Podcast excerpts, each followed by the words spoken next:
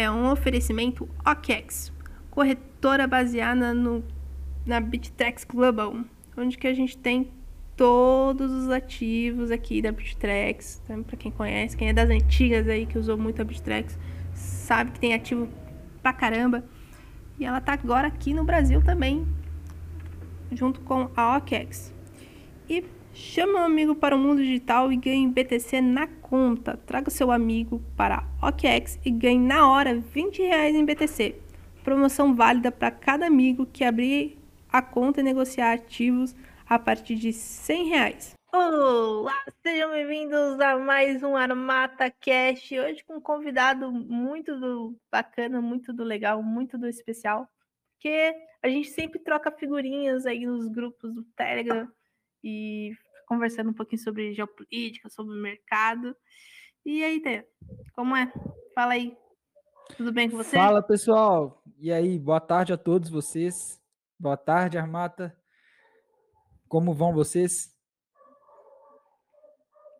É, não se preocupe, tá? Que sempre aparece um, um, ser humano aqui. Daqui a pouco tem sempre um, um convidado, um amigo que aparece para trocar ideia, para tirar dúvidas. Então, ou não, né? Sem Depende. problema. Não Sem tem, problema. Não tem VO. O bom de ser ao vivo é isso, né? Porque o bacana do Armata Cash é isso. Mas fala um pouquinho de ti, quem é ti, quem, onde você você faz desde quando você está nesse mercado. Eu pedi uma mini biografia, mas ele, ele só mandou a foto. Falou assim: não, deixa que eu Ah, tá. Quando foi. Bio... Nossa, eu entendi que era a foto, gente. Não, mas tudo bem. Nossa, cabeça. Muita coisa na cabeça aí. Daí aí, gente... mercado deixa a gente doido. É, mercado de lado deixa a gente revoltado. Deixa, deixa, deixa. Nossa, tô revoltado esses dias com o mercado parado, tá? Não, não, não dá, assim, para tirar lucro, a gente começa a ficar louco, né? Mas então, meu nome é Tainan. É, eu conheço Bitcoin desde 2012, mas só fui começar a investir efetivamente uh, no início de 2017. E, mas quando eu assim eu entrei no Bitcoin, eu já conhecia aí um pouco de mercado, né? Eu já estava na bolsa aí desde 2015. Eu sou de Minas Gerais e uh, hoje em dia o que, que eu faço da minha vida? Basicamente eu sou trader, né? Tenho um canal no YouTube e, e, e também sou influenciador, né? Acabo sendo influenciador. Também tem um grupo no Facebook aí que eu criei lá no final de 2017 voltado para análise gráfica de bitcoins e criptomoedas, né? E, e desde então eu, eu, eu sou apaixonado aí por essa área, por fazer trade com criptomoedas, mais voltada para análise gráfica, né? Não muito fundamento. E, e é isso, né? Esse, esse sou eu. que massa! Caramba, cara. Então, pô, eu comecei também ali em comecinho de 2000, no finalzinho de 2016, mais ou menos, mas assim, como trader, também no início de 2017, né? Os, o, o, o melhor e pior ano das nossas vidas. Sim. para todo mundo que para todo mundo que começou ali em 2017 sempre tem essa mesma visão, né? É, então, até que no início no início de 2017 tava, foi um momento bom ainda, né? Quem entrou para o final de 2017 aí eu acho que já já não foi um bom negócio, né? Mas ali no início de 2017 eu entrei justamente porque o Bitcoin ele estava rompendo ali o topo histórico, né? Eu falei, agora ele deve engatar uma alta aí, talvez seja favorável, mas isso porque eu já estava na bolsa, então eu já estava estudando análise ah, gráfica há um tempo, sabe? Então eu já estava acompanhando assim desde 2016 e olhando a hora assim que eu ia eu ia me arriscar, né? Mas mesmo assim eu ainda não eu, eu era muito pé atrás com criptomoeda na época. Para você ter uma ideia, eu só fui começar a investir em outras altcoins lá para 2019, que eu comecei. Antes, naquela época, era só Bitcoin também. As outras altcoins para mim eram tudo lixo, sabe? então, depois que eu comecei a, a, a, ter uma coragem assim, né? E ainda bem que eu não, não fui caçar investindo em Bitcoin, em altcoin lá em, em 2017, 2018, senão eu teria. Hum eu teria me dado mal, né? Eu fui salvo aí pelo meu preconceito contra altcoins, senão eu teria perdido dinheiro facilmente se eu tivesse resolvido rodar altcoins, porque é tentador, né? Você vê altcoin ali que subiu mil por cento numa semana, você fala, meu Deus, não é possível, eu tô aqui batendo cabeça para tentar ganhar 3% no trade e a altcoin subiu 1000%. Ah, vou pegar tudo e vou colocar na altcoin. é, é sempre muito tentador, né? Mas infelizmente a gente não, não pode fazer essas loucuras assim, porque o resultado a gente já viu por aí, né? É, não, é, ou a gente vende um Corolla, né? E compra de PTC e reza. É, eu acho que essa história, quem é mais novato no mercado não vai saber, mas quem já é mais antigo, essa história é, ela é bem é. forte, né? Uma pessoa comprou, vendeu o Corolla no final de 2017 e na máxima, quando o Bitcoin bateu, na época foi 69 mil reais. Coincidentemente, esse ano, na última máxima foi 69 mil dólares, né? Mas enfim, bateu 69 mil reais, a pessoa foi lá e vendeu o carro que ela tinha, um carro que aqui para o Brasil é um carro considerado bom, né? Corolla, e é, comprou Bitcoin. E desde então, eu acredito, pelo que eu acompanhei na época, a pessoa, infelizmente, ela no, durante 2018, ela trocou por altcoins, né? Que, que, é um, que é algo aí meio complicado, né? A gente não sabe como ficou, mas infelizmente é, esse aí foi um caso que ficou público, né? Mas tem muitas pessoas que compram e tomam prejuízo e não falam, né? Tem, tem muitas, muitas pessoas colocaram muito mais dinheiro e não falam, né? Então é, é o, é, faz parte desse mercado, né? É, virou folclore, né? Tadinha. Mas assim, não é que a gente faz folclore de piada porque a gente é malvado. Claro que a gente é malvado também. Mas é porque foi, ela foi avisada demais, gente. Vocês não têm noção no Facebook como a galera avisou para ela não fazer aquilo sim. e ela mesmo assim fez. Todo mundo nome. avisou, todo mundo falou com ela: uhum. olha, beleza, tá caindo, vende enquanto dá tempo, sai fora enquanto dá tempo, entendeu? Espera. Uhum. Muita gente falou: nossa, você, você tá arriscando muito, né? Coitada, mas isso aí, assim, é algo comum, tá, gente? É, não é é, é, é, um exemplo, mas é um exemplo do que não, infelizmente, é um exemplo do que não fazer, né? É, e pode acontecer com qualquer um, tá? Pode acontecer com qualquer um. E é por isso, assim, que a, a gente, quando vai fazer trade, você também, a gente usa stop, a gente não entra com tudo, né? Porque se a gente deixar a emoção conduzir as operações, a chance Aí de lascou, perder... Gente, a, gente, a, a chance da gente vi, de virar morador de rua é muito alta, apesar que hoje tá na moda, né? E... Tem até a moeda agora do é Mendigo Coin, se eu não me engano. Sério, mano? Ai, mano. É, criaram. Agora tinha a vira-lata Finance, agora criaram a Mendigo Coin. É o Mendigo ah, Finance, alguma coisa assim. Uma coisa assim. Puta que pariu. Pessoal não perde, a, não perde tempo para criar scan. Não. E eu não posso falar desses scams, porque esses scams sobe, né? Igual a Shiba Inu. Shiba Inu, tipo, todo mundo menosprezando ela, ela disparou para calar a boca de todo mundo. A Dogecoin é a mesma coisa, então nem pode zoar né? muito. Não dá para zoar mais shitcoin, gente, porque shitcoin pode virar alguma coisa. Esse é muito triste. Mas, enfim. E aí a gente tava, a gente começou a conversar faz pouco tempo, né, nos grupos e foi mais focado os acontecimentos mundiais, né? Sim. Foi você foi um dos primeiros a falar sobre isso, né? Sobre Sim. O, a situação da Ucrânia. Sim. E como isso podia é... afetar o mercado. E desde então a gente. Quando a criatura responde, gente, porque a pessoa é noturna, sabe? A pessoa, acho que. Eu só consigo conversar com ele de madrugada. eu sou meio Aí noturno eu... mesmo. Aí eu, vou falar, mas é que você tá fazendo, você tá fazendo o que de madrugada? Eu estou indo dar mamadeira para filhota. é, ah, tem gente que deve achar que eu moro em outro país, né? Tudo no Japão, é. porque meu horário é, realmente é, tá meio ruim mesmo.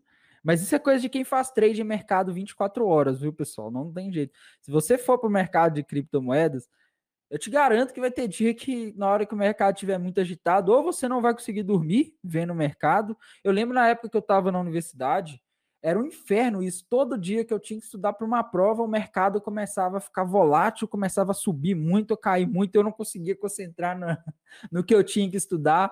É a mesma coisa, dia que o mercado sobe muito e fica de noite ali subindo muito, às vezes você não consegue dormir. Eu não sei se você já acordou uh, um dia de manhã assim, olha o celular, Bitcoin caindo ou subindo forte, tipo, você já acorda assustado, já pula da cama. Eu acho que faz já. parte aí de quem está nesse mercado há muito tempo. E pior assim, né, gente, que melhor horário felizmente ou infelizmente, é de madrugada, porque o horário asiático, né, tem tradicionalmente ele é mais volátil, né? Você tem uma movimentação mais interessante de madrugada ou bem cedinho, assim, antes, antes do fechamento sim. das 9 horas da manhã você consegue alguma coisa. Depois, sim, sim. você consegue? Você consegue, que é mercado 24 barra 7. Mas é um. Vira bolsa, vira bolsa, entendeu? Via, vira ele segue a bolsa. É o SP500. É, o SP500 é um... manda no Bitcoin das 11 da manhã até as 5 da tarde, é o SP500 que manda. Ultimamente Mano. ele tá mandando até o dia inteiro, até final de semana, quando ele tá fechado, ele tá mandando. é uma lentidão, cara. E para quem tá acostumado à volatilidade, a, volatilidade é uma... a gente fica agoniado aqui. Eu tava até falando pro Tainan que eu tô numa operação aqui no BTC que era num gráfico de 15 minutos. que tá quatro dias aberta a operação. a operação de scalping virou um position, virou um swing trade. Um swing trade. Eu falei, meu Desespero Deus. de que isso, ah, fiquei, não é possível, agora eu vou ter que ficar esperando isso daqui. Eu, você pensa, nossa, eu faço justamente day trade scalping porque eu não tenho paciência de esperar. Quando eu entro no day trade, o negócio vira um swing trade, um position e fica durando vários vários dias. Assim, eu não tenho problema nenhum, tá, gente, de ficar dias até, até porque eu gosto de fazer aquelas operações de seguir tendência, né, que são demoram meses assim. Trend follow. Mas, cara, era um gráfico de 15 minutos. era um gráfico de 15 minutos. Sabe? Eu, eu entrei hoje mais cedo no, no Bitcoin Cash, num gráfico de 5 minutos para tipo, vai que né, anda. Oi, é complicado aqui hoje. Mas a gente tava falando e, e assim, você já estava estudando isso ou foi tipo era um, um acontecimento que você estava ali no momento, né, que já estava meio meio que os alertas já estavam tocando, como é que é? Porque aqui em casa, como o marido tem descendência russa, então a gente, ou felizmente, a gente assiste e escuta sobre geopolítica o dia inteiro. Eu não vejo a hora dessa guerra acabar por dois motivos. Um, pelas pessoas que estão sofrendo lá, e dois, que eu não aguento mais. é igual a pandemia, né? No início chegou, era novidade, todo mundo falando. Depois de um mês, ninguém já aguentava mais a pandemia. Tipo, todo não, mundo chega, querendo que gente, acabasse. Não mim, não. Eu quero que acabe logo. Entendeu? Vladimir Putin ou, ou o Zelensky, o Zelensky aí, nem sei falar o nome da criatura. É, se resolvam, pelo amor de Deus, logo, entendeu? Porque eu não aguento mais. É... Inclusive o nome do, do, do, seu, do seu canal aí, do seu, é, do, seu canal, né? É, do, do Telegram e Armata Cash, que é o nome do tanque T-14, né? Armata russo que é aí um dos tanques mais, mais tecnológicos, mas que a Rússia, curiosamente, não está usando na guerra, né? É, Ela está mandando os, é. os T-72 dos anos 60 para a guerra, sei lá por quê. Eu acho que não, então, é, não, estão poupando, exatamente, eles estão poupando equipamento bélico mais potente, pelo menos é isso que o marido está falando aqui, porque eles têm receio que a OTAN caia na mão de, do inimigo lá, né? Porque vai com Também, avião um, ou, ou, um o... tanque desse dá problema ali no meio, eles têm que abandonar. Aí os ucranianos capturam e mandam para os Estados Unidos, para os americanos. Aqui, ó, podem estudar aí o, a tecnologia russa aí, equipamento que eles gastaram milhões aí para desenvolver. Não, então. eu acho que eles têm receio da OTAN mesmo, sabe? Eles, eles, eles, eles têm receio que a OTAN resolva entrar na briga. Sim. Sei lá, Aí eles eu... deixam os melhores ali prontos é, para precisar de é tanto se a briga que eles ficar tão, feia. Agora né? que eles estão usando um, um, uma bomba Míssel lá hipersônico. Nova, hipersônico começou ontem, na verdade, a, é, para destruir um depósito de munição subterrâneo. Exatamente. E sendo que se eles quisessem, eles já tinham enviado esse tipo de equipamento faz tempo, né? Sim, sim, sim. Então, é, eu acho que eles é, estão, tudo... aos poucos eles estão colocando ali, também para testar, né? Porque não adianta testar em combate também, né? Porque não adianta você ter ali um equipamento que você desenvolveu tal, e fica ali, ele é muito bom nos testes, mas você nunca testou eles em combate. Tipo, quando eles testam em combate é que começam a aparecer os defeitos ou as coisas que eles veem que precisa melhorar e aprimorar, né? É, é sempre assim, né? Mas é, é isso, né? Agora, essa guerra é, é, é impressionante assim a forma como está influenciando o mercado, porque no meu entendimento era para tudo tá caindo, né? E surpreendentemente o mercado ele tá andando de lado e até subindo, né? Ele tá teve uma segunda-feira aí que os russos começaram a comprar Bitcoin, né? Então o mercado subiu, ele foi lá nos, se não me engano, nos 44 ou acima.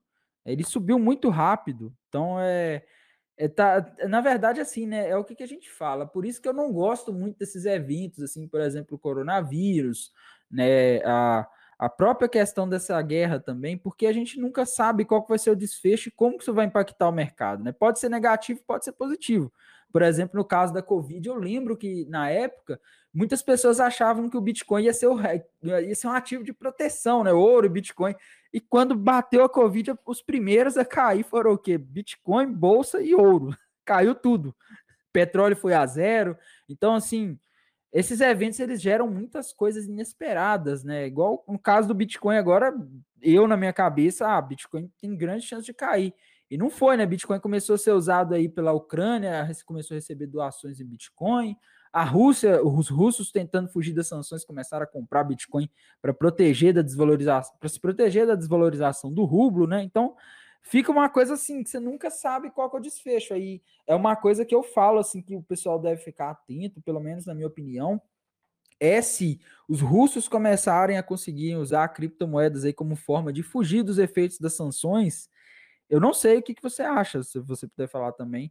É, eu acredito que pode ser que esses países aí dos uh, Estados Unidos, países da OTAN, da Europa, comecem a avisar aí sanções contra criptomoedas, né? Não, eu, não vai acabar com o Bitcoin, eu acho que eles não têm essa. Isso não é uma coisa tão fácil, mas assim, eles podem jogar sanções contra corretoras, né? A gente tem que lembrar que a maioria das corretoras de criptomoedas elas estão aí em paraísos fiscais é, que estão dentro da esfera de influência dos Estados Unidos, né? Por exemplo, a, a Binance está em Malta, a FTX está em Antigua e Barbuda, que é uma, que é uma ilha aqui na, na América Latina. Então, são áreas aí que apesar de ser paraísos fiscais, estão dentro do, da esfera de influência. Os Estados Unidos resolvem fazer aí uma sanção contra as empresas, pode prejudicar o mercado, né? Pode diminuir a liquidez. Não, não vai impedir as pessoas de transacionar por P2P, usar corretoras descentralizadas ou até mesmo algumas corretoras centralizadas. Sim, mas a questão mas é vai afetar a, a, a, grande maioria do mercado. Isso é tão certo Sim. quanto 2 mais 2 é, é, é 4. Mas o, eu acho, cara, que a gente está olhando uma alternativa muito mais é, extrema, querendo ou não, tá? Eu, tô, eu, tô, eu tô, não tô com a visão nossa de mercado, mas sim a visão de um tradicional, cara do mercado tradicional, tá? O cara na Rússia, é tanto que eles estão é, tentando, né? E provavelmente vão conseguir fazer meio de pagamentozinho, mano entendeu? E estão até com um dos maiores meios de pagamentos do, do, da China, já estão integrando né, com, com, os russos. E se os caras conseguirem, o que, que foi as sanções?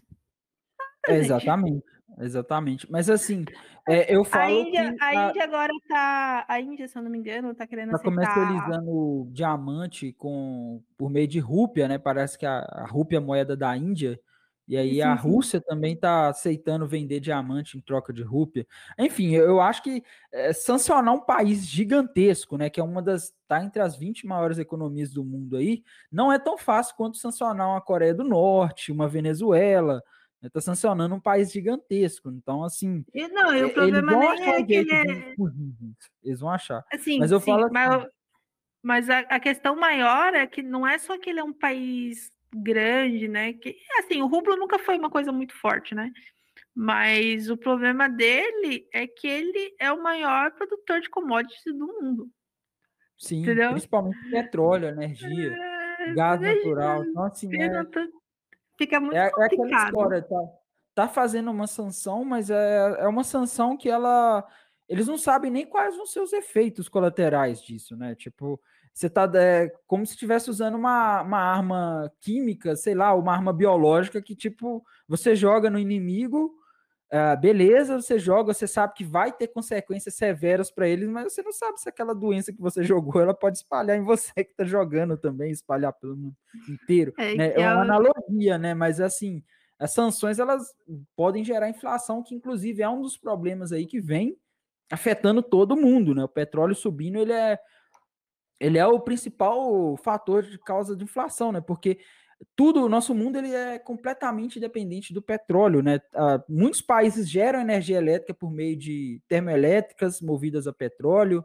É, tudo o que a gente consome é transportado aí usando como combustível petróleo, né? Uh, além, de, além disso, a gente também tem a.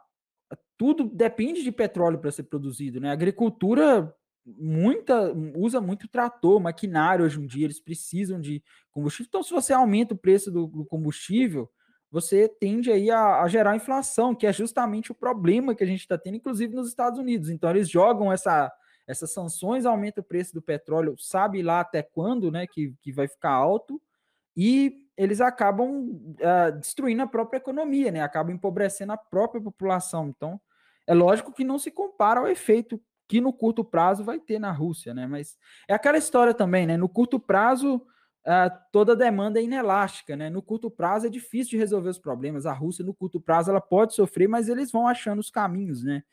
E, é, mas eu, eu vejo criptomoedas assim como uma possível alternativa e mais do que o Bitcoin, eu vejo as stablecoins como o Tether, né? Porque, por exemplo, o ah, russo ah, que quer proteger o seu patrimônio da desvalorização do ruble, né? Ele vai querer o quê? Ele vai querer dólar né? Que é o mais fácil. Ah, ouro, legal, ouro é legal, mas tipo, você não consegue sair comprando ouro em qualquer lugar assim. A quantidade que você quer, né? É complicado. Ouro é meio complicado.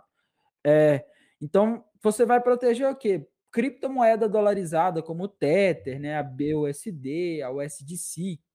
É, são moedas aí que são alternativas, né? Porque, ah, beleza, vou comprar Bitcoin Ethereum, mas você não sabe se amanhã Ethereum, Bitcoin desaba também por algum motivo da, da, né, o mercado cai, o mercado é volátil. Então, é, eu acho que talvez fosse o maior alvo aí as, as stablecoins, mas é bom sempre ficar de olho, né?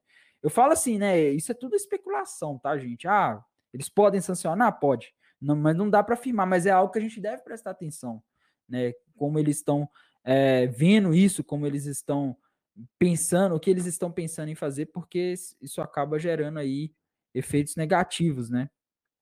Ah, sim, sim, com certeza. É, eu, eu acredito, eu acredito muito que eles vão usar stable, stablecoin, bastante. É, isso é bom, isso é ruim, né, para o mercado, porque se você vê o, o, uma comercialização maior em stable, normalmente dá uma fuga de capital na, no mercado, né? Sim. Tem, é uma probabilidade, não é uma certeza, né? E, e eu acredito que eles vão usar o meio de pagamento chineses, assim. Sim, sim. é, alternativa. É tanto que eles estão querendo. é tanto que o, o, o, a Rússia quer fazer escambo, cara. Assim, ah, eu vendo fertilizante, você me passa comida. Né? As coisas assim. É, exatamente. É tipo o que o é Brasil fazia, é mais ou menos o que o Brasil fazia com o Iraque nos anos 80. Sim, no 90, não sei. O Brasil, o Iraque mandava petróleo para o Brasil e a Petrobras tinha tipo uma conta lá que, uh, sei lá, aí o Brasil vendia Passat, tanto é que no Iraque tinha muito Passat, vendia, sabe, tem, tem outros jeitos, né?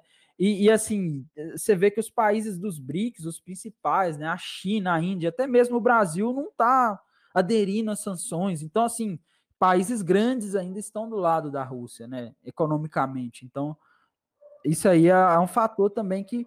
E assim, os Estados Unidos também usam essas sanções aí contra vários países, às vezes até sem um motivo muito forte, né? E acaba que se eles ficarem usando as sanções contra todo mundo, uma hora podem aparecer e-mails para contornar essas sanções. É o que eles já estão fazendo, né? Ah, Venezuela, não gosto do governo da Venezuela, vou lá, jogo uma sanção na Venezuela. Ah, não, não acho que o Irã está fazendo arma nuclear, joga uma sanção no Irã ah, sei lá, a Coreia do Norte ou qualquer outro país do mundo aí tá fazendo alguma coisa que eu não gosto, joga uma sanção nele. Na hora que assusta, tava metade do mundo sancionado, sofrendo sanção, e metade do mundo cria uma alternativa aí, né? E aí enfraquece o próprio dólar. É lógico que isso é algo aí também muito especulativo, mas enfim, né? talvez, quem sabe, o enfraquecimento do dólar não seja ah, é, eu, o complicado é, dessas sanções é que se hum, a curto prazo, claro que afeta, né? Mas se for contornado, a moralidade do, dos estados morreu. Né? Total. Porque as sanções do Irã, o Irã conseguiu contornar com a Rússia, né? E com a China.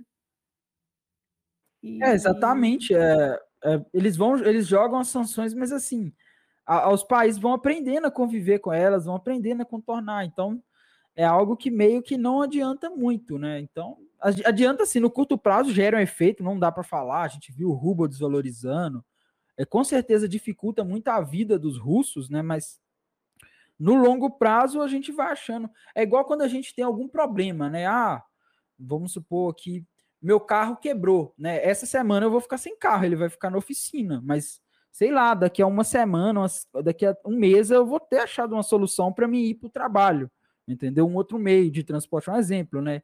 É a mesma coisa. Ah, se por exemplo um dia jogaram, por isso que eu, eu acho assim que se jogarem, se criarem sanções aí, métodos aí que prejudiquem cripto, as criptomoedas, porque elas começaram a ser aí utilizadas aí por, por países para fugir de sanções, no curto prazo isso pode afetar os preços delas, né? Não tem como, né? Ah, sai uma notícia que Estados Unidos criam a lei. A China, quando a China é, dificultou a mineração do Bitcoin no ano passado, a gente viu o Bitcoin despencar, né? Então, afeta o preço no curto prazo. Agora, no longo prazo, a, o mercado ele vai encontrando outras formas ali de, de, contornar, de, de contornar, né? né? de contornar né? E, e, vai se fortalecendo. E quanto mais obstáculos, mais forte ele vai ficando, porque ele vai é, contornando ali todas aquelas coisas que um dia poderiam impedir que ele funcionasse ou atrapalhar o funcionamento, elas vão sendo aí é, extintas, né?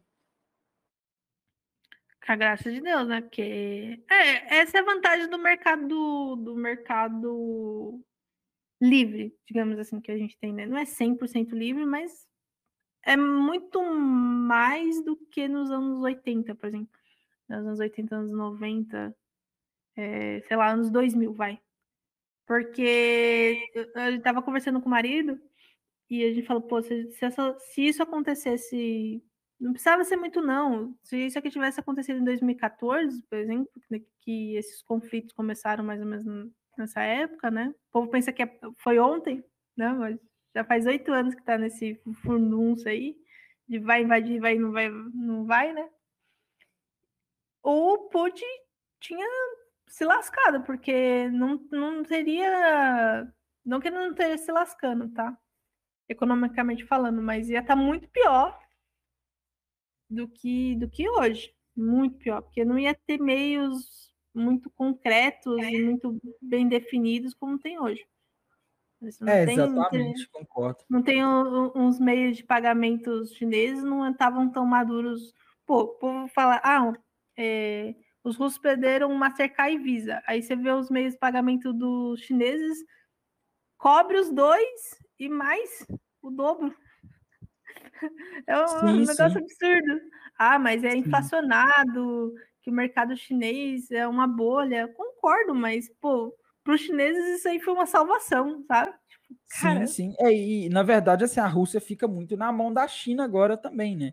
Mas a China, por outro lado, ela não é mal no sentido assim de. Pelo menos ela não, não, não, não é de fazer isso assim, de ficar, sei lá, bloqueando. Exceto Taiwan, exceto contra Taiwan, com os outros países, a China ela não é tão hostil assim, de, a ponto, ah, beleza, agora os russos estão na nossa mão, vamos aqui, tipo, ferrar com eles, vamos lá, ó, se vocês não fizerem isso assim, assim, assim, a gente tira vocês do nosso sistema de pagamento. Os chineses, eles não têm esse comportamento que os Estados Unidos têm, né? Então, por um lado, aí é uma sorte para os russos, né? Exceto com as criptomoedas que os chineses são bem severos, né? Eles vivem banindo o Bitcoin da China, mas ele sempre volta. Eu lembro que em 2017 parece que a China baniu o Bitcoin também uma vez, mas Sim. tipo passou uns meses ali, a, a China era a maior, era o país que tinha maior quantidade de mineradores do mundo e já estava batendo quase 50% do hash do, do Bitcoin. Então, é aquela coisa, né? é, né? Difícil de controlar. É, é difícil de controlar e para eles é muito complicado porque eles têm que controlar o dinheiro de, de qualquer maneira ali, né? porque realmente Sim. é tudo inflacionado, é tudo bem complicado ali a economia chinesa, né? Então eles sempre vão tentar, e realmente eles estavam, depois da pandemia, eles estavam um buraco assim, numa situação bem bem completo, bem, bem difícil, assim. E agora eles estão vendo como oportunidade, porque querendo ou não, eles vão apoiar e vão tentar salvar, né, entre aspas, imprimindo mais dinheiro lá, com certeza, né? É, o maior produtor de commodities do mundo. Sim, ah, sim. eu vou imprimir dinheiro, mas eu vou comprar petróleo barato, vou comprar gás barato, vou comprar paládio barato, vou comprar ferro barato, vou comprar tudo barato. É, exatamente, é. Na verdade, até o gás natural mesmo, né? A Europa é um dos maiores clientes, eu acho que deve ser o maior cliente de gás natural da Rússia. Uh, e a China agora vai comprar da Rússia também, eles estão criando um gasoduto, se, se eu não me engano, chama Sibéria alguma coisa, né? Eu não, eu não lembro o nome desse gasoduto. Uh, e a China vai comprar pelo que eu vi, 40% mais barato do que a Europa paga no gás, né? Então, assim, os chineses também não brincam em serviço, né? Eles querem comprar barato mesmo, eles jogam, mas para os russos é bom, porque se não fosse aí, a, se, se eles ficassem independentes da Europa também, a Europa resolvesse aí a procurar alternativas, né? Energia nuclear, ou mesmo gasodutos vindos ali da Argélia, do norte da África, que é uma região que tem muito gás também, aí a Rússia poderia perder uma fonte importante de renda, né? Mas aí agora ela tem os chineses aí, tem aqueles países da Ásia ali também, o Paquistão é, é um país amigável com a Rússia, é um país grande, né? Um país populoso, a Índia também, então é a, a Rússia ela tem alternativas ali também, né? Uh, ela, eles, eles também já entraram nessa guerra sabendo aí, se preparando para tudo que poderia acontecer, para evitar que, que uhum. devastasse completamente a ponto de a Rússia virar uma Coreia do Norte, né? Então eles, eles têm alternativas aí. Ah, sim, eles têm. É, até porque, como a gente já tinha comentado, não é de ontem, né? Sim, é desde a da Crimeia lá, e, e assim, a gente acha que que isso começou ali na, na Crimeia e tal, mas na verdade é desde que a União Soviética acabou, né? Muitos países ali que eram ex-repúblicas soviéticas, eles foram se juntando ali com a com a com a OTAN, né? Foram entrando para a OTAN. E isso, só que naquela época a Rússia, nos anos 90, ela estava meio falida, né? Ela não tinha condições de ficar fazendo guerras aí desse porte que ela está fazendo hoje. Ela estava com os problemas próprios ali dentro para resolver. Então agora o que, que a gente está vendo é a Rússia contestando uma época em que ela tem força para isso, né? Agora, uma outra questão que eu acho que a gente deve ficar de olho aí que tá aparecendo é os casos de Covid que estão aumentando na China, né?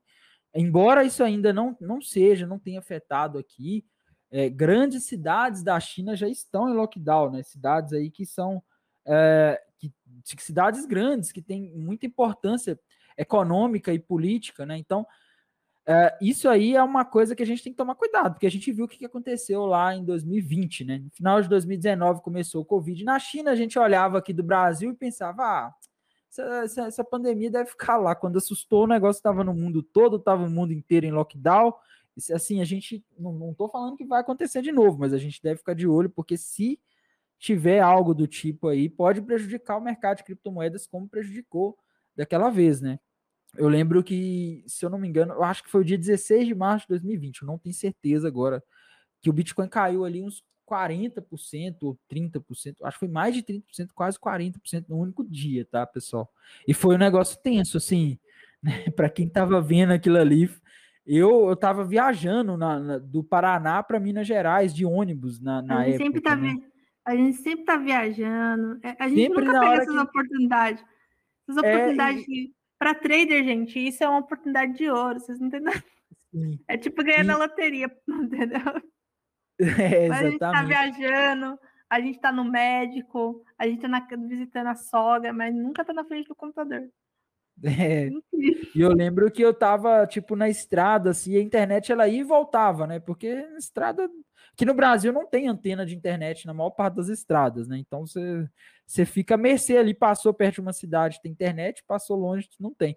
Eu lembro que eu olhava Bitcoin 5 mil dólares. Eu, nossa senhora, caiu muito. Depois passou mais um pouco, 4 mil. Eu meu Deus, velho.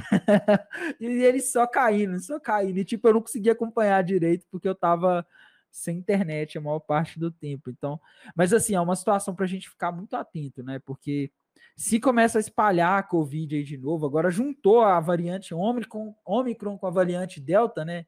Aí criaram a Delta Cron, alguma coisa assim. Então, pelo amor de ah, Deus, ah, espero que não volte. Nossa, porque... porque... Cara, e, e, e, quem se vacinou, como é que faz? Como é que fica? Pois é, era para estar, tá, pelo menos a vacina tá ajudando aí um pouco, né?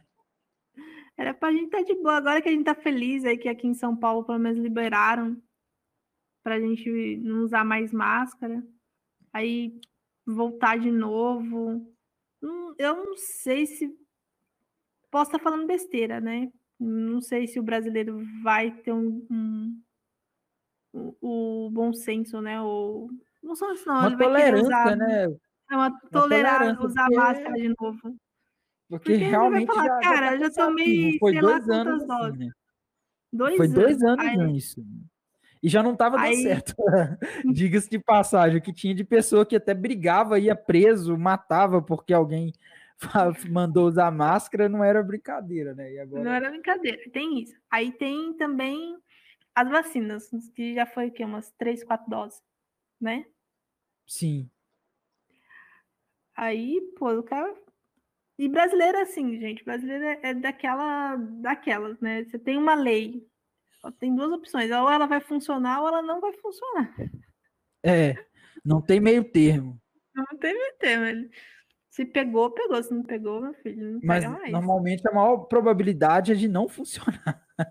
É de não funcionar. Então, assim, sei lá, eu acho que vai ficar muito complicado aqui no Brasil se voltar, sabe? A gente começar a ter de novo. É, eu também acho. Parar de novo. Até para economia, né? Porque assim, a coisa aqui no Brasil já não tá boa, né? Tipo, já não era boa antes da pandemia, veio a pandemia, a coisa ficou pior. E, tipo, se vier de novo, pelo amor de Deus, aí tem essa guerra na Ucrânia lá que faz o preço de trigo, petróleo subir, ou seja, gera inflação.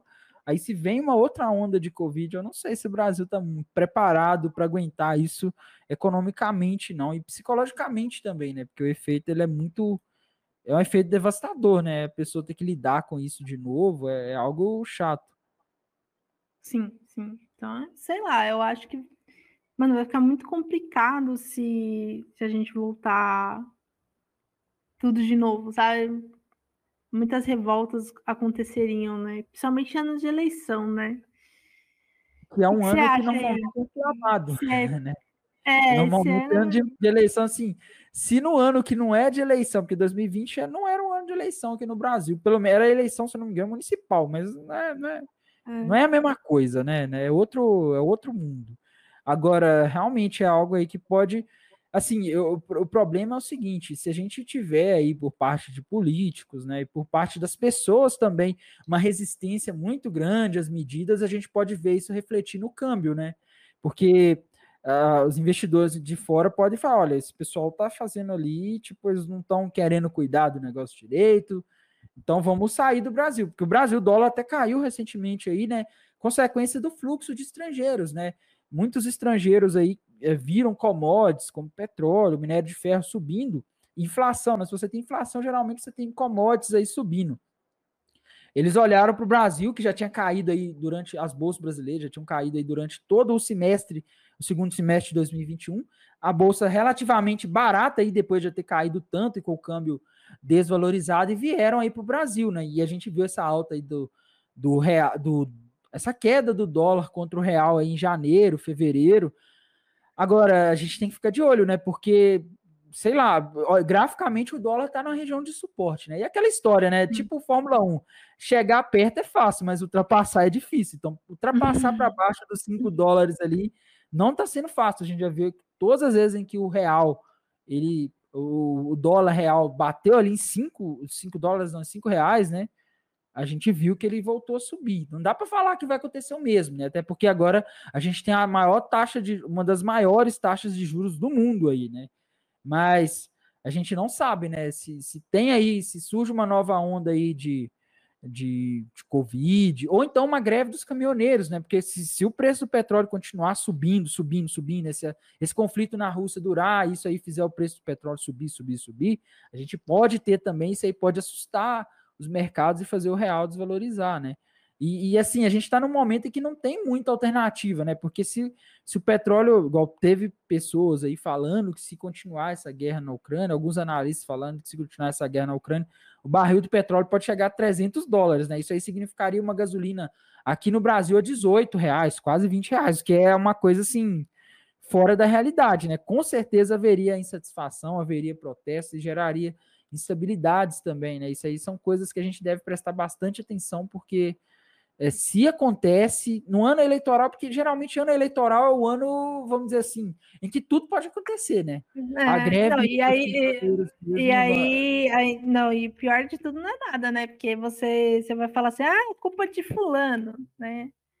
Mas, é um querendo mas... jogar a culpa no outro, é. mas assim, é um ano que é, é normalmente você observar, ano eleitoral é sempre um ano conturbado aqui no Brasil, né? Eu, eu não lembro de um ano eleitoral que foi assim, tranquilo beleza, todo mundo, assim, talvez quando eu era criança e não, não prestava atenção nisso, mas todos os anos eleitorais que eu vi, é tipo, acontecem umas coisas bizarras, né? Umas coisas que não são comuns de acontecer, e é sempre tipo, um, um quer jogar a culpa no outro, e fica aquela coisa polarizada, né? E, e assim, os problemas eles vão alastrando e as consequências elas chegam pra gente, né? Ou se o real desvaloriza, a gente, a maior, pelo menos a maior parte de, de nós aqui compramos em real, né? E às vezes também ganhamos em real. Né? Então a gente vai perdendo o poder de compra aí com essas, essas situações que acontecem. Sim, sim. Né? E fica muito complicado. Nossa vida, cada dia que se passa, é mais complicada. E a gente já está aí, é, já quase finalizando, né? Falta 20 minutinhos. Sim, sim. 15, na verdade.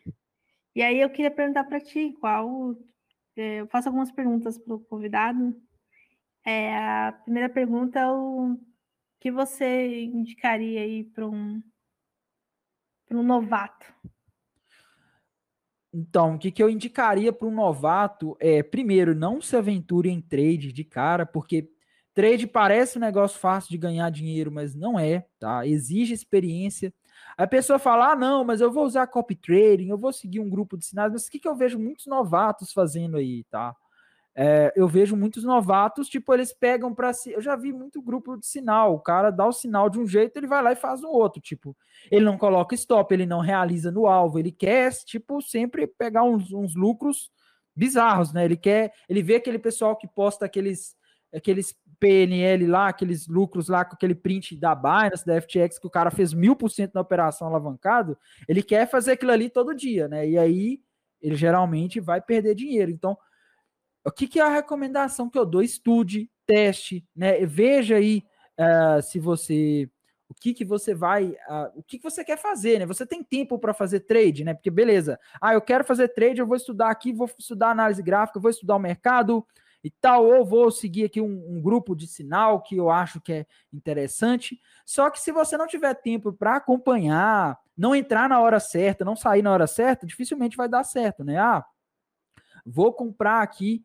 Uh, um grupo de sinal aqui muito bom mandou comprar, só que ele mandou ontem, né? Quando o preço estava lá em 40, agora já está em 48. Mas eu vou comprar assim mesmo, não vou colocar stop, né? Porque ah, esse stop é chato, toda vez que pego o meu stop eh, eu perco dinheiro, e, vou, aí o mercado começa a cair, cai de 48, cai para 35, 30, aí na hora que chega lá em 25 ele desespera e vende, e aí ele toma um prejuízo que talvez ele nem vai conseguir recuperar mais? Então, assim, meu conselho é estude, vá com calma. Se for colocar dinheiro, coloca pouco no começo, tá? Não vai colocando muito dinheiro porque o mercado ele é traiçoeiro. E para quem não pratica gerenciamento de risco, a chance de perder dinheiro é grande, tá? Fazer trade. Se você quer fazer hold, tá vendo aí que muitas altcoins já caíram em relação à máxima que elas estavam ali em 2021. Talvez seja interessante você esperar preços melhores e quando for começar a comprar, não comprar tudo de uma vez para hold, tá? Porque o erro que eu vejo muitas pessoas cometendo aí quando o assunto é hold é o quê?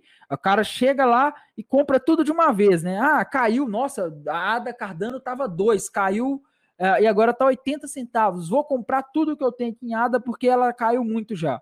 Aí a ADA vai e continua caindo, né? Vai lá e cai para é aquela aquele meme, né? Comprei na baixa, continuou caindo. é mais ou menos é. isso. O e, famoso então, assim, trade raiz, né? Trade, trade raiz, exatamente. Então, assim, uh, se você quer fazer hold, espere o mercado realmente corrigir, tá? Porque, na minha opinião, ele ainda não, não sei a sua, tá? Se puder falar também, mas eu acho que ele ainda não corrigiu tudo o que deveria corrigir, principalmente as altcoins. Eu acho que tem muitas altcoins aí que ainda estão em patamares esticados. E quando for comprar, vá comprando aos poucos. E se você quer fazer hold, não fique fazendo trade com o seu capital de hold, porque isso é um erro muito comum que eu vejo as pessoas cometendo, né? A pessoa tem um capital ali que é para hold, aí, ah, mas eu acho que essa moeda vai cair. Aí vai lá e vende a moeda que ela tem hold e a moeda sobe. Aí sobe e fala, nossa, eu vou ficar de fora. Agora vai, agora vai ser 10 mil por cento, eu vou ficar de fora. Vai lá, compra de novo e a, acaba tomando fica, prejuízo. Fica, fica, nessa daí, de, de, vai, compra, vende. Hold é hold, é, caixa também, né? O famoso caixa e é dinheiro Sim. de caixa, dinheiro de caixa, tem que separar as coisas, né? E isso, sim, iniciante é sempre muito difícil separar as coisas, porque ele está entusiasmado, ele está animado, ele, está empolgado ali, ele está eufórico. E isso é muito sim. difícil, né? Mas é... Estu... antes de estudar análise técnica, eu sempre recomendo o estudo de gestão de risco. Porque é, é mais importante técnica... do que a análise técnica, se você for olhar. É, porque a análise técnica você pode trabalhar suporte e resistência, entendeu? É, eu ando, tomando, ando estudando aos pouquinhos opções derivativas e você vai ver os caras que fazem opções derivativas, como o Jimmy Carvalho, o, o Roxo, é, o Sul, né, os caras que são macaquinhos, né, são as referências aí do, do, desse meio, os caras não manjam nada de análise técnica, nada, nada, só suporte e resistência, no mal é mal uma banda de Bollinger. Sim, sim. Né? Eu também acho que o gerenciamento de risco. Faz eu também acho que o gerenciamento de risco faz toda a diferença. E assim, principalmente no contexto agora que o mercado está lateral, né? Se a pessoa tentar operar sem gerenciamento de risco, o mercado lateral é o que mais engana, porque quando tem tendência de alta ou de baixo, você sabe para onde que ele está indo, fica mais fácil de você saber para onde é mais provável que ele vai montar operações. Agora, no mercado lateral, a análise gráfica, no geral, ela não funciona muito bem. Você tem muitos falsos rompimentos, muitas armadilhas. O mercado ele finge que vai romper e depois continua lateralizando. Nesse momento, se você está fazendo gerenciamento de risco, por exemplo, você comprou um ponto, deixou o stop em outro, ele subiu um pouco ali, bateu no seu primeiro alvo, você subiu seu stop, o preço de entrada e vendeu uma parte, seu lucro está garantido. Né? É muito diferente você comprar e ficar ali esperando um lucro fantástico de 100 mil por cento alavancado em 100 vezes, que no fim das uhum. contas acaba em liquidação na maioria, 99% dos casos, né? Então, é, a gerenciamento de risco eu também acho que pessoa deveria estudar gerenciamento de risco antes mesmo de estudar análise gráfica, porque é isso que vai fazer ela sobreviver no mercado. A análise gráfica, ela vai te dar uma maior, é, um maior entendimento do mercado, de como ele está se comportando e uma, uma, uma, perspectiva mais assertiva, né? Uma pessoa que usa análise gráfica, ela vai ter uma, uma assertividade maior do que uma pessoa que está operando pura simplesmente na ganância, no achismo. Isso é fato mas não vai acertar 100% das vezes. Se o cara que usa análise gráfica acertar 60% das análises dele, ele está muito bem. Agora, se você tem um gerenciamento de risco bom, você acertando 60%, 40%, 30% das análises, você ainda consegue muitas vezes acertar 90%, 80%, 70% das operações, né? Porque o gerenciamento de risco é ele que vai te fazer sobreviver. E ah, beleza, eu posso acertar 30% das operações e ainda ser consistente, dependente de como eu faço gerenciamento de risco. Mas assim, eu acho que o gerenciamento de risco ele envolve também o gerenciamento psicológico, porque se você está acertando, está ah, operando com uma taxa de 30% de acerto, beleza. Hum, você está acertando, você está sendo consistente, mas seu psicológico fica meio abalado. Então, assim, é, é, eu, acho interessante ter métodos aí, usar métodos de gerenciamento de risco que aumenta a taxa de lucro né, por operação, né? Que faz você acertar mais operações, porque né, você, se você erra muito também, seu psicológico começa a ficar abalado e você começa a não conseguir também. Uh, você, é aquela história, um erro de cálculo leva a outros erros de cálculo, né? Se cometeu um erro de cálculo ali, perdeu dinheiro, muito dinheiro numa operação. Perdeu 50%. Para você recuperar 50% que você perdeu, você precisa agora de fazer um lucro de 100%. Né? Ou seja, a pessoa agora vai buscar algo muito extraordinário. Não é fácil conseguir 100% no mercado. Beleza, no bull market muitas altcoins subiam 100% e tal, mas agora, no bear market ou no mercado lateral, é muito difícil você pegar algo ali que sobe 100%. Né? Tem milhões de moedas no mercado, milhares de moedas no mercado, aí você vai acertar uma em milhares de moedas a que vai subir 100%. Não é fácil, a probabilidade é baixa. Então, é, é tipo, é bom você evitar esses erros de cálculo, porque depois que você perde muito, você tenta recuperar, você vai fazer mais loucuras e vai perdendo, perdendo, perdendo, até chegar um ponto ali em que você, ou a pessoa desiste, ou ela entra em uma situação difícil, tá? Então, assim, eu particularmente gosto de usar um gerenciamento de risco que me ajuda a acertar mais operações. É, é porque com assertividade baixa é complicado, porque o trade vai, o psicológico dele vai afetar demais. Sim, Mas sim. A última, a última pergunta é: qual foi a coisa mais maluca que aconteceu com você no mercado? Então, a coisa mais maluca, assim, que eu realmente fui pego de surpresa foi quando a, o Tether se desvalorizou em 2018. Você já estava no mercado, não estava? Você deve é. se lembrar disso. Eu, eu, lembro que eu acordei no dia, no, né, aí abriu o, o, grupo de análise gráfica do Facebook no celular. Aí um, um rapaz, um colega lá, postou assim: to, enquanto estava todos dormindo, o Bitcoin disparou. Ele estava olhando o par BTC ou SDT, né, Bitcoin Tether. Mas aí eu fui olhar assim, olhei o par Bitcoin dólar e falei: não, mas o Bitcoin não subiu. O que, que aconteceu? Era o Tether que tinha se desvalorizado. E na época o Tether ele era o principal dólar, né? Porque Aconteceu rumores aí de que a Tether Limit não tinha todos os dólares ali, um dólar para cada Tether, né? Como ela é, promete. É, na verdade, isso daí, nada que uma multa paga imprimindo Tether não tenha se resolvido em Nova York. Né? mas... mas, mas foi um susto para mim, porque eu tava com meu dinheiro todo em Tether. Não meu dinheiro todo, mas da minha banca tava todo em Tether, porque era o dólar, era, era, não tinha nem BRL, BRZ naquela época, entendeu? Era na Binance era o, o, dólar era o Tether. E talvez tinha umas outras que tinham menos liquidez, mas era o Tether. E aí tipo, beleza, eu fui olhar minha carteira, minha carteira tinha caído lá quase 20%, tinha desvalorizado em dólar. Era o Tether que tinha caído, ele demorou uns dias para voltar. Eu falei, ah, agora o que, que resta fazer agora é esperar. Eu não vou ficar fazendo trade para tentar recuperar aqui que eu vou eu vou corro o risco de fazer alguma bobagem. Né? Mas então é uma coisa louca que aconteceu. É assim, louca porque, gente, você imagina você tá com todo a sua banca ali em Tether, em uma stablecoin e ela cai 20%. A stablecoin, em tese, é a mais confiável que tem ali, né? Então, é a mais, a mais, é mais estável, né? É mais estável, é onde você coloca o dinheiro para se proteger e, e, e, acontece isso, tá? Então, isso aí foi, foi uma coisa meio louca para mim, foi uma coisa até um pouco traumática, que depois disso eu passei a não usar o Tether mais, passei a preferir aquelas outras stablecoins que tem menos liquidez do que o Tether. Hoje em dia eu, eu uso a FTX, né? A FTX tem a tem a, a, o dólar, dólar mesmo, tá lá, você consegue deixar em dólar mesmo. Eu acho isso sensacional porque você não fica exposto ali ao risco do Tether, né? Então eu, eu prefiro esse tipo de, é esse tipo de moeda mesmo. Aí vem, aí vem o, o petrodólar deixa de existir, aí você perde mais 20% aí no, no dólar mesmo. É, o petrodólar é a Venezuela que está criando, é? Não, o petrodólar, na verdade. O, ah, o dólar. Mesmo, do, né? é, é, o dólar mesmo, porque depois. É do, verdade. Da, que deixou de ser rastreável em. rastreado em é, ouro, é né? É, e passou Sim, a ser lastreado no comércio, principalmente de petróleo, né? Exatamente. Que é, a, que é a commodity mais importante do mundo, né? E, Exatamente. É, não, aí, aí ia ser muito azar, né? Já pensou a pessoa dolariza para fugir da desvalorização do real e uh, o dólar cai.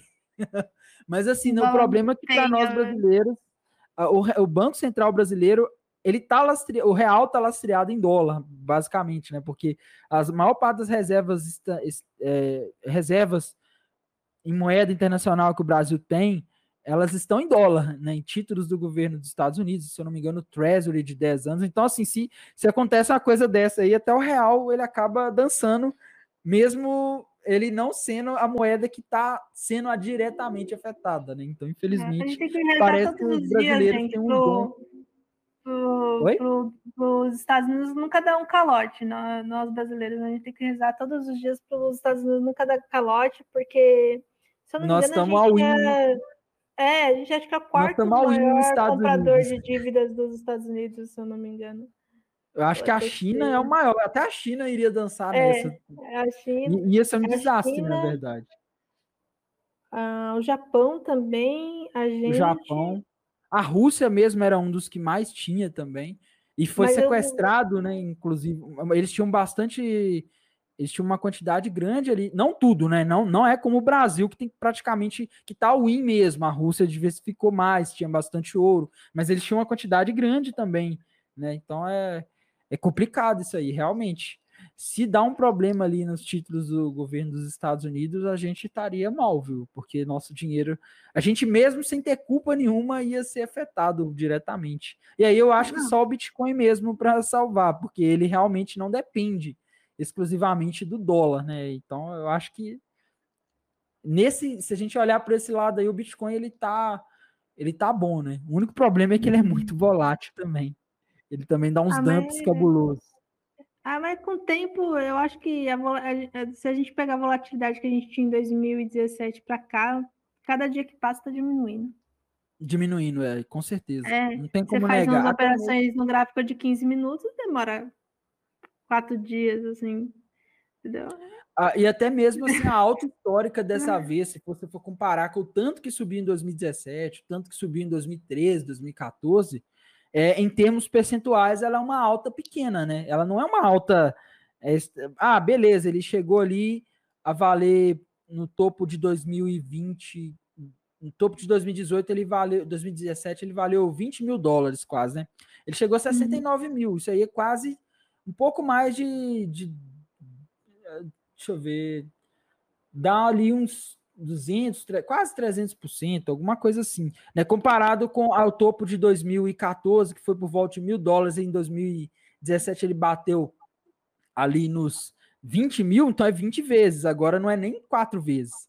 Né? Então você vê que ele já está com menos volatilidade, tanto para subir quanto para cair também. Né? Ele, não, ele não cai da mesma forma que a gente que já é mais velho no mercado já viu ele cair aí em alguns momentos. Então, né, a gente já tá macaco velho, casca grossa. De casca grossa já. E a gente já está encerrando aqui. Eu quero agradecer de coração aí. E... Eu que agradeço aí pela, pela, pelo convite. Que isso, e vai ficar gravado, né? Vai ficar aqui no Telegram. Então, se você quiser utilizar, fique à vontade depois ele vai pro, é, pro Spotify, né? Falar nisso, tem massa. até dois trechinhos aí para lançar durante essa semana, que eu vou lançar da Mama em Cripto e do, do André Raro, que foi semana passada. Sim. É, e vamos ver se a gente se encontra lá no Bitsamp pra gente encher a cara, né? Sim, sim. sim com Já certeza. tem que ir de, de, de carrinho de mão, né? Porque a ideia é Voltar de Uber é coisa gasolina, de, né? de Nutella, coisa de Nutella. Cachaceiro, cachaceiro raiz, volta para casa de quê? Carrinho de mão. Os amigos carregando no carrinho de mão para ir para casa. Ou no carro da polícia, né? É, ou no carro da polícia. Eu prefiro o carrinho de mão. Carrinho de mão é sempre mais interessante. Então é isso. É, vou encerrar aqui. Obrigada a todo mundo e até o próximo MartaCast. Até mais. Parar a gravação aqui.